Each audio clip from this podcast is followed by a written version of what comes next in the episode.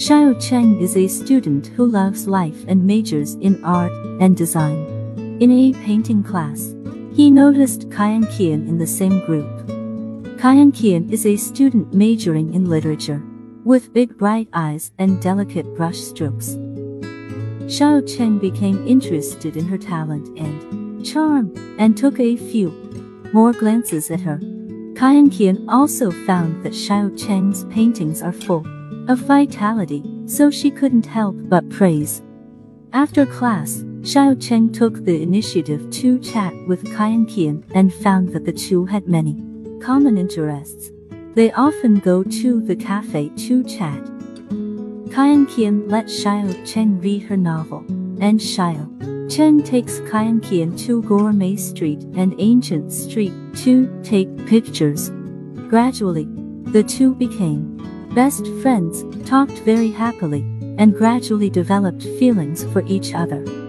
One day, Xiao Cheng invited Kian Qian to go to a mountain and lake in the suburbs to paint scenery. The setting sun reflected on the lake.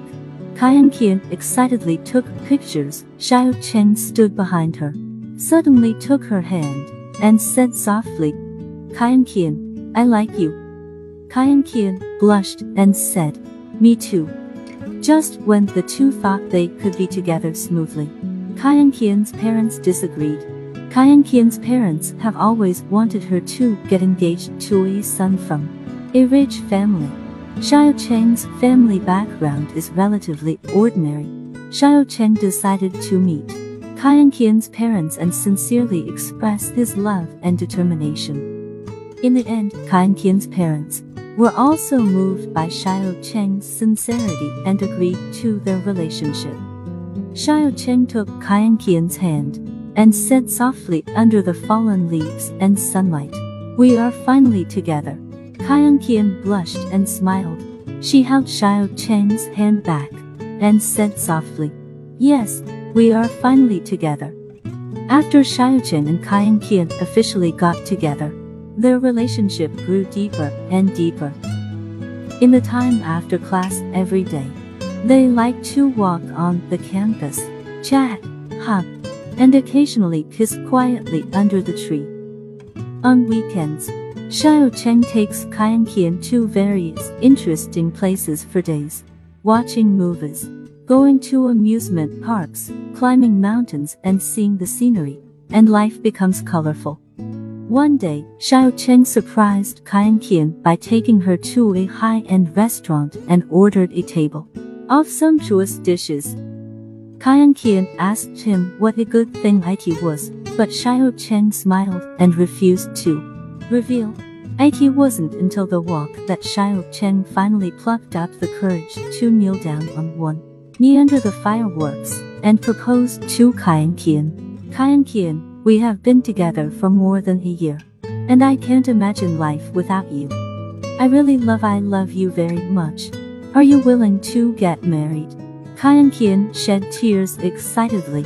She threw herself into Xiao Cheng's arms and nodded, saying, Of course I am, you fool. They got married after graduation. The wedding was held on a sunny afternoon.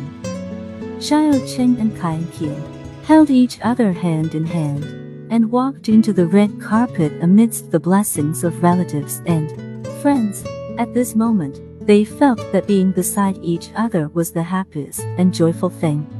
A few years later, Xiao Cheng has become a well-known graphic designer.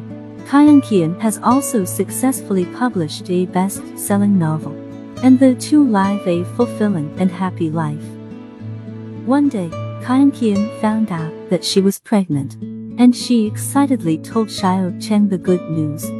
Xiao Cheng was so happy that he picked up Kian Qian and spun around. This was what they were most looking forward to after their marriage.